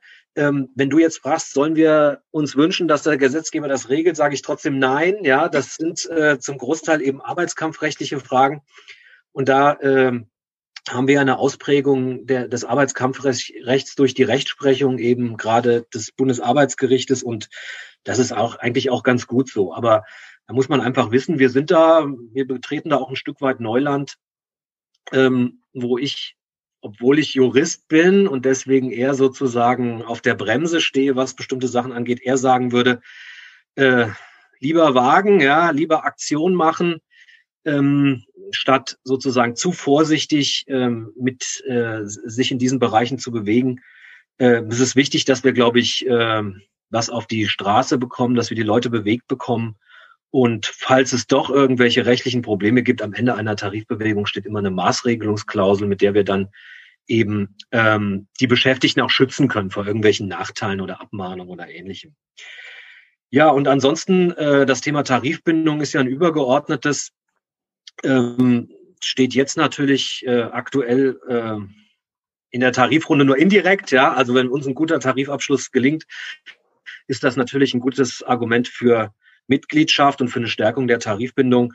Ansonsten äh, werfen die Bundestagswahlen ihre Schatten voraus. Das heißt, wir werden als Gewerkschaft natürlich auch wieder entsprechende Forderungen über den DGB einbringen, mhm. ähm, was die, was Maßnahmen zur Stärkung der Tarifbindung angeht. Ja, also wie gesagt, ich bin nicht wunschlos glücklich, gibt genug schwierige Sachen, aber ich glaube, das können wir alles bewältigen äh, mhm. mit mit den Bordmitteln und sozusagen mit genügend Selbstbewusstsein, manchmal auch einfach sozusagen das Richtige zu tun, ohne ähm, zu sehr äh, Vorsicht walten zu lassen, was sozusagen die juristische Situation angeht. Arbeitskampfrecht ist ja immer so ein bisschen, ne? Also ich will mich jetzt auch nicht verplappern, vielleicht äh, zitiert das ja irgendeiner mal gegen mich. Ähm, aber wir haben ja genügend Spielräume, ähm, wo wir praktisch äh, dafür sorgen können, dass wir entsprechend in der Lage sind, Druck zu machen. Also mhm. okay. wie gesagt, wunschlos glücklich fast. Fast. und den Rest kriegen wir gemeinsam äh, in solidarischen Grundgedanken und kämpferischer Art und Weise, wie wir es gewohnt sind, auch hin. Äh, ich habe tatsächlich noch ein paar weitere Fragen. Äh, es gibt äh, weitere Fragen von dem äh, VK äh, Miele Gütersloh. Da würde ich euch tatsächlich bitten, liebe Kollegen, weil es doch sehr spezielle Fragen sind, wendet euch bitte an die Geschäftsstelle vor Ort, weil ähm, wir können nicht die ganzen Fragen, die sehr spezieller Natur sind, hier auch mitverarbeiten und mit anbringen. Da würde ich tatsächlich euch drum bitten und darauf verweisen, wendet euch an die Geschäftsstelle Gütersloh-Oelde mit den Fragen, die konkret sind. Und äh, dann bekommt ihr dort auch Antworten, denke ich mal. Zwei weitere Fragen, die nicht auf Facebook gestellt wurden, möchte ich hier in die Runde auch einbringen. Die eine Frage ist, und die stelle ich euch dreien und ihr guckt mal, wer dazu was sagen möchte. Warum sind wir wieder davon abgerückt, einen Mitgliederbonus zu fordern? Ist die eine Frage. Machen wir eins nach dem anderen. Also ich, ich finde nicht, dass wir davon abgerückt sind, weil ich sag mal, wir haben dazu ja auch eine Beschlusslage, ne, ähm, äh, der Gewerkschaftstag uns oder den Tarifkommissionen äh, sozusagen aufgegeben hat äh, an der Stelle. So, ähm, ich äh, glaube nur trotzdem in dieser Runde ähm, haben wir, muss man dann ja auch sagen, wir können vielleicht nicht in einer Tarifrunde alle Themen lösen, die wir immer schon gelöst haben äh, äh, wollten. Und insofern ist das, glaube ich, auch eher als eine Schwerpunkt, eine Schwerpunktsetzung zu sehen. Also ich sag mal, überall da, wo wir eine Chance sehen, äh, glaube ich, versuchen wir das auch mit auf den Zettel zu nehmen. Äh, in dieser Tarifrunde, wie gesagt, geht es um die ne, Weiterentwicklung der Einkommen, Beschäftigungssicherung, Zukunft, Dualstudierende, ähm, äh, Übernahme, äh, über der Name der Auszubildenden. So, und ich glaube, das Paket ist schon relativ, äh, ist schon relativ heftig gewesen. Und insofern äh, ist das, glaube ich, eine Prioritätensetzung, die die Tarifkommission, nachdem das Thema diskutiert und geprüft worden ist, vorgenommen. Aber äh, das ist keine Verabschiedung. Das ist eine, sozusagen eine Selbstverpflichtung, äh, die wir uns an der Stelle, äh, an der Stelle auferlegt haben. Äh, bei, bei Volkswagen beispielsweise haben wir das zumindest auf dem Forderungszettel äh, in einem Element mit drauf ähm, äh, an äh, der Stelle. Und äh, das müssen wir sozusagen von Fall zu Fall äh, immer wieder gucken, wo sehen wir die Möglichkeit, das zu machen. Mhm. Ja, ich kann es vielleicht noch ergänzen. Also das ist ja auch eine Sache, die von 2020 äh, noch liegen geblieben ist. Nämlich damals haben wir den Nachhaltigkeit, einen Nachhaltigkeitsbonus gefordert, also sozusagen Mitgliedervorteilsregelung, ähm, der irgendwie praktisch das Thema Nachhaltigkeit bedienen soll, Sonderregelung für Gewerkschaftsmitglieder in dem Bereich. Ähm, das ist also tatsächlich noch was, was wir irgendwann mal umsetzen müssen. Aber Thorsten hat es beschrieben, ähm, wir haben den Sack schon relativ voll mit Themen, auch mit materiellem Volumen, was man irgendwie stemmen muss.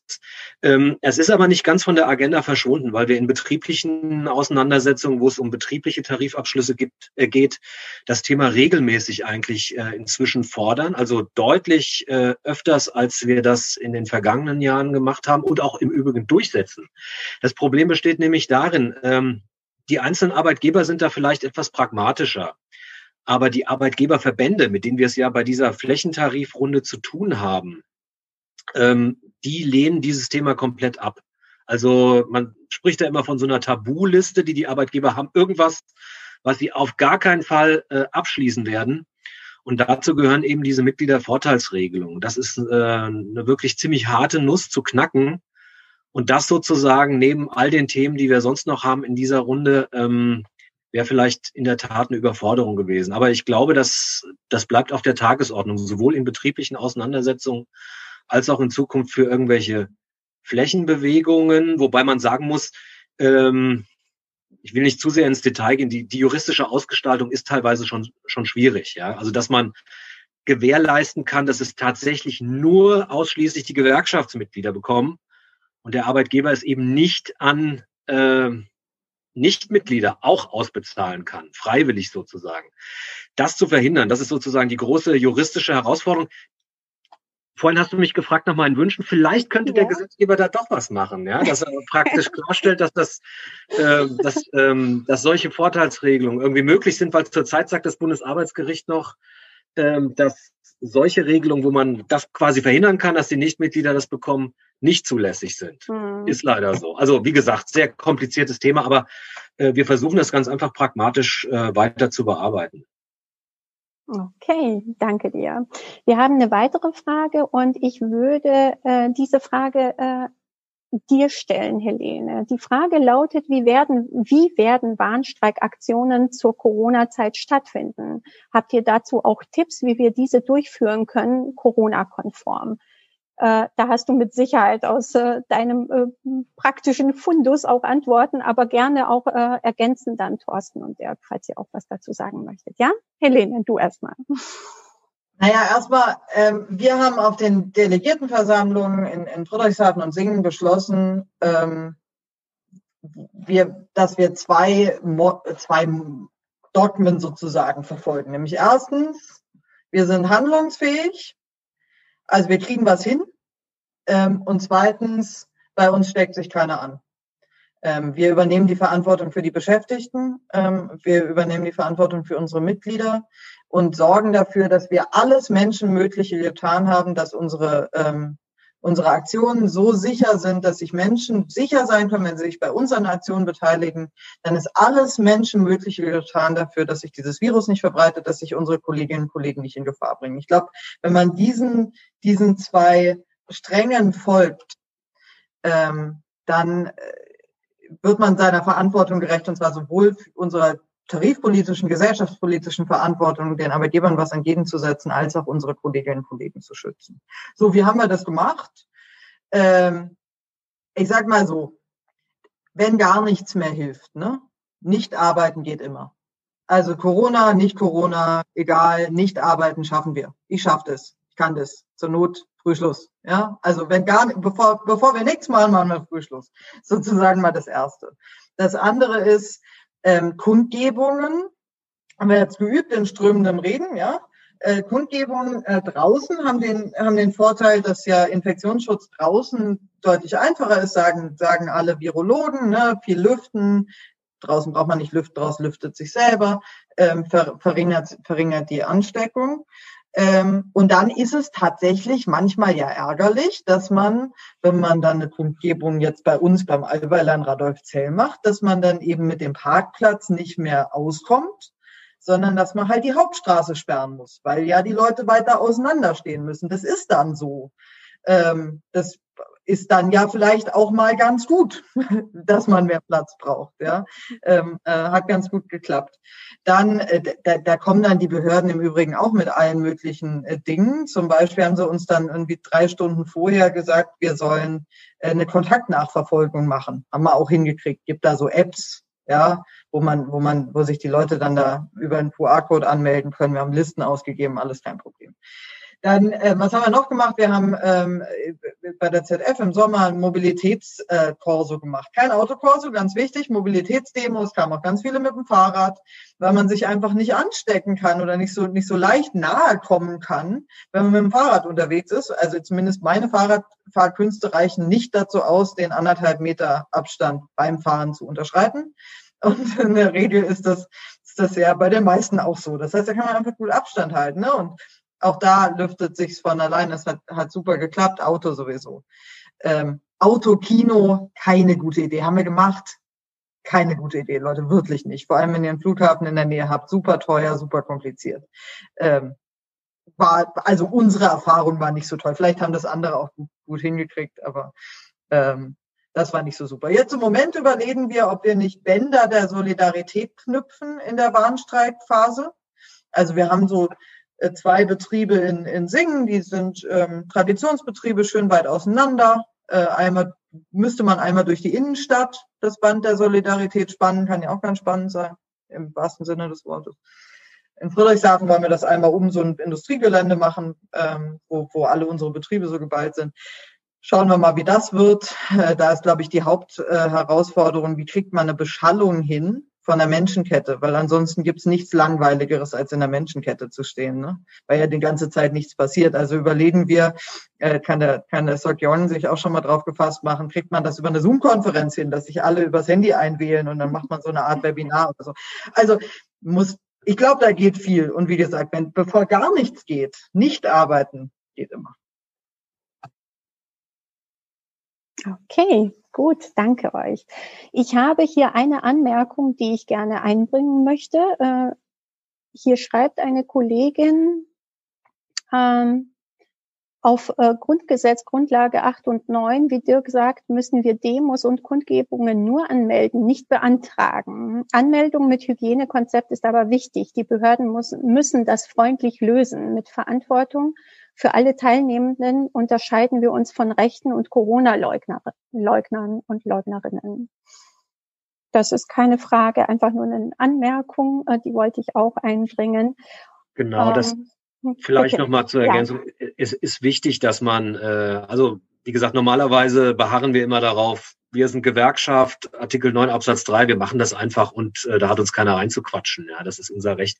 Aber in der Pandemiesituation ist es natürlich wichtig, dass man da in Kontakt ist. Äh, ansonsten im Übrigen auch. Also man sollte mal vielleicht mit den unteren Behörden, aber wenn es da vielleicht ein bisschen auch hakt, direkt Bürgermeister, Polizeipräsident Kontakt aufnehmen ähm, und dann äh, kriegt man Konflikte schon im Vorfeld geklärt. Das ist nichts schlimmer, glaube ich, als wenn während der laufenden Aktion irgendwelche Probleme auftreten. Ähm, also das wäre sozusagen einfach der, äh, der Appell, diese Sachen abklären und ähm, ja, dann müsste das eigentlich mit der Aktion auch in Pandemiezeiten laufen. Wie gesagt, wir haben einfach auch die Verantwortung, dass das, äh, dass das äh, im Sinne der Gesundheit unserer Kolleginnen und Kollegen so gemacht wird. Und äh, ich glaube, es gibt den Teilnehmern auch eine gewisse Sicherheit, ja. Äh, denn das merkt man ja auch. Viele von unseren Leuten haben auch ganz einfach Angst in so einer Situation und äh, wenn man die denen nehmen kann und sagen kann, hier ist sicher, beteilige dich, dann ist das, glaube ich, eine gute Sache. Hm. Äh, eine weitere Anmerkung, in, äh, da schreibt jemand auf Facebook, in Eutin ist es uns vom Ordnungsamt untersagt worden, einen Aktionstag zu machen wegen Corona.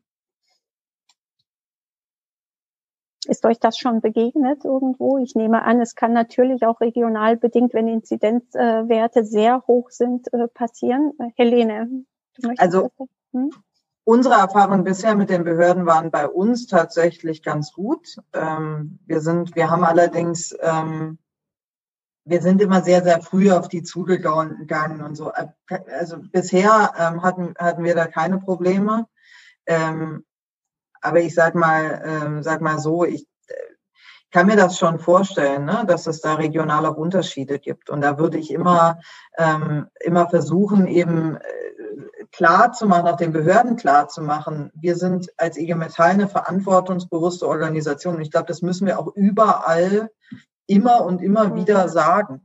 Wir sind eine verantwortungsbewusste ähm, Organisation. Wir sind die Letzten, die unsere Mitglieder Gefahren aussetzen, die vermeidbar wären. Oder anders gesagt, wir versuchen alles, was uns irgendwie einfällt, äh, diesen Infektionsschutz zu gewährleisten und trotzdem eben uns die Koalitionsfreiheit, ähm, der Koalitionsfreiheit nachzukommen, unsere gute Arbeitsbedingungen durchzusetzen. Und dann ähm, war es bei uns bisher, toi, toi, toi, und klopfen auf Holz und so, ähm, eben auch möglich, gute Aktionen zu machen. Ähm, ich hoffe, dass das so bleibt. Okay. Ich meine, unser äh, Interesse ist ja, dass wir das nicht äh, verrechtlichen und dann nicht von Arbeitsgerichten, sondern in dem Fall vor den Verwaltungsgerichten austragen müssen. Aber ich meine, wenn die sich tatsächlich komplett bockig stellen und jetzt nicht sagen, na ja, also die Auflagen, über die Auflagen kann man immer streiten sicherlich, ja, was man machen äh, und tun äh, muss äh, oder lassen muss, ja. Ähm, aber wenn es komplett untersagt wird, ähm, dann vielleicht mal mit Bezirksleitung reden, auch wegen Rechtsschutz oder sowas, dass man vielleicht einfach überlegt, mhm. dass man da dann auch äh, ja, über, über Verwaltungsgerichtsbarkeit äh, dagegen vorgeht, weil gar nichts machen, das ist, glaube ich, dann äh, schon ein bisschen zu viel des Guten an ähm, Infektionsschutz, sage ich mal. Okay. Äh, wir haben eine weitere Frage, die möchte ich aber auch selber beantworten, weil gefragt wird, warum denn die Fragen von den äh, Kolleginnen und Kollegen von Miele nicht wenigstens vorgelesen werden, äh, weil möglicherweise äh, hätten ja andere auch ähnliche Probleme an anderen Standorten. Äh, ich möchte erklären, warum. Die Teile, die äh, die Fragen beinhalten nach Motivation, Durchführung etc. Äh, von Aktionen und äh, so weiter, werden ja im Allgemeinen beantwortet hier. Und der Rest der Fragen ist tatsächlich sehr betriebsspezifisch. Und daher auch der Verweis darauf, orientiert euch bitte mit den Fragen direkt an die Geschäftsstelle, die für euch zuständig ist.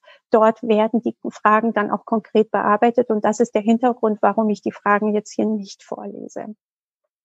So, eine weitere Fragen äh, habe ich tatsächlich im Moment nicht, wenn ich das richtig sehe. Dann äh, ja, mit Blick auf die Zeit möchte ich trotzdem mit euch noch äh, mindestens einen Aspekt noch betrachten.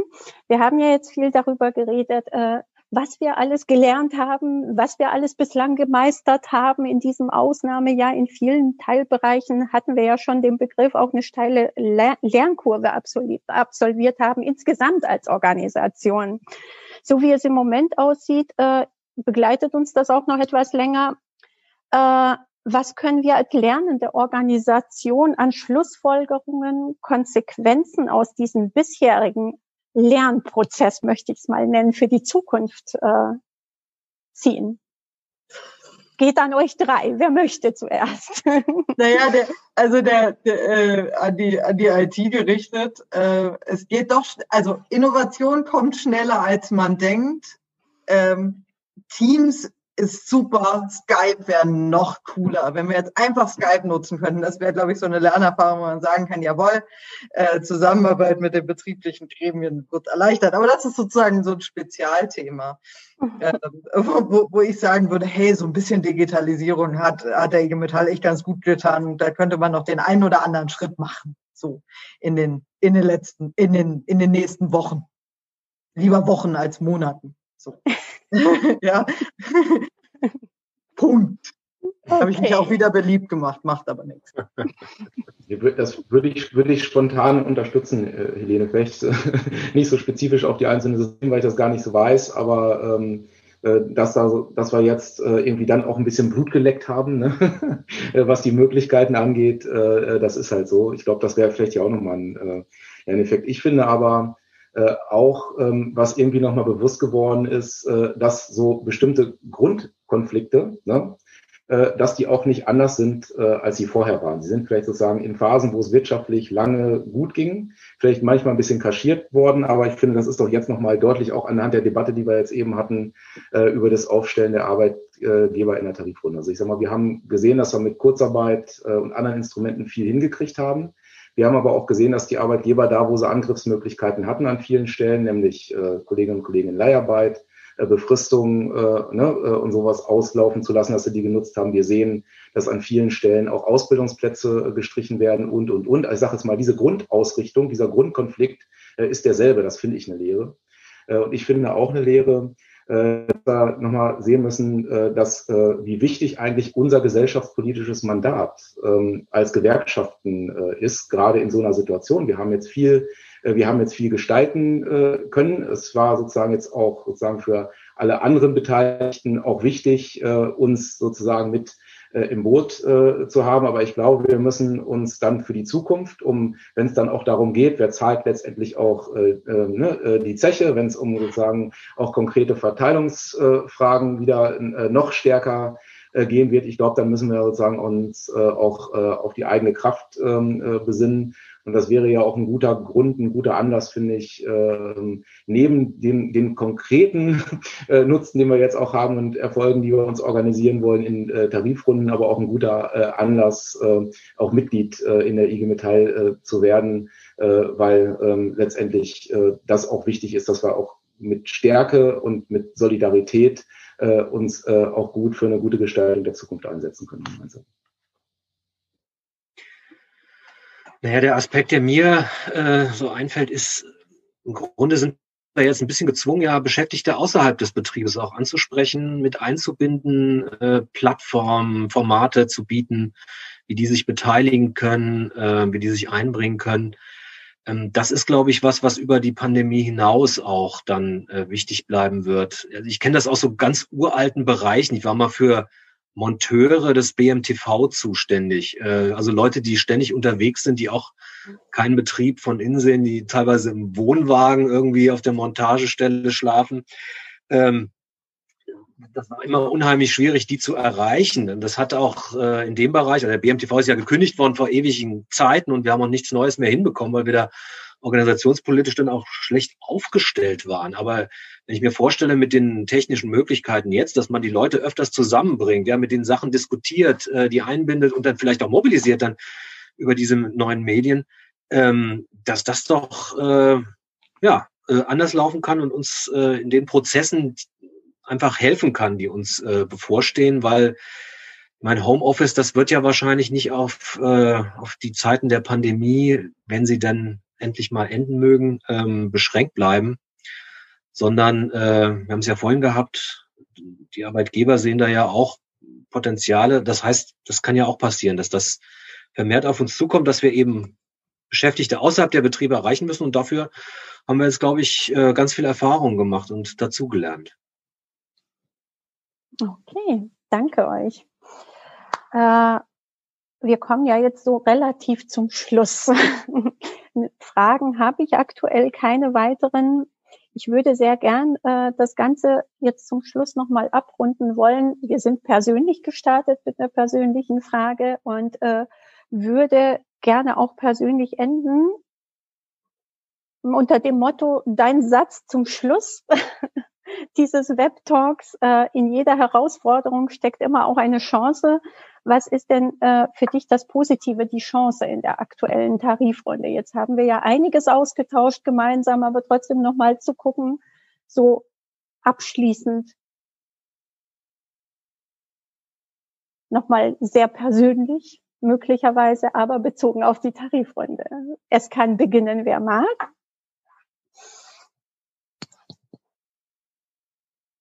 Gut, dann, mag ich, dann mag ich mal. Äh, dann magst du mal. Gut. Äh, also ich finde äh, über ein paar Herausforderungen, die jetzt äh, auch ähm, äh, die Möglichkeiten oder die, äh, die Art und Weise, wie wir jetzt auch Druck machen, ähm, mit sich bringen, haben wir jetzt diskutiert. Ich finde, darin steckt die Chance, ähm, dass wir die Teile der Arbeitgeber und diese scheinen, das scheinen noch relativ viele zu sein, die räumen, äh, dass wir in dieser Pandemie nicht handlungsfähig sind, äh, die abrupt aus ihren Träumen äh, rauszureißen ähm, oder anders ausgedrückt, sie auch von dem hohen Ross, auf dem sie teilweise sitzen, runterzuholen an der Stelle und für uns klar zu machen, dass wir mit Solidarität am Ende auch in der Lage sind, sie zu bewegen. Okay, danke dir, Thorsten. Wer möchte denn weitermachen von euch beiden?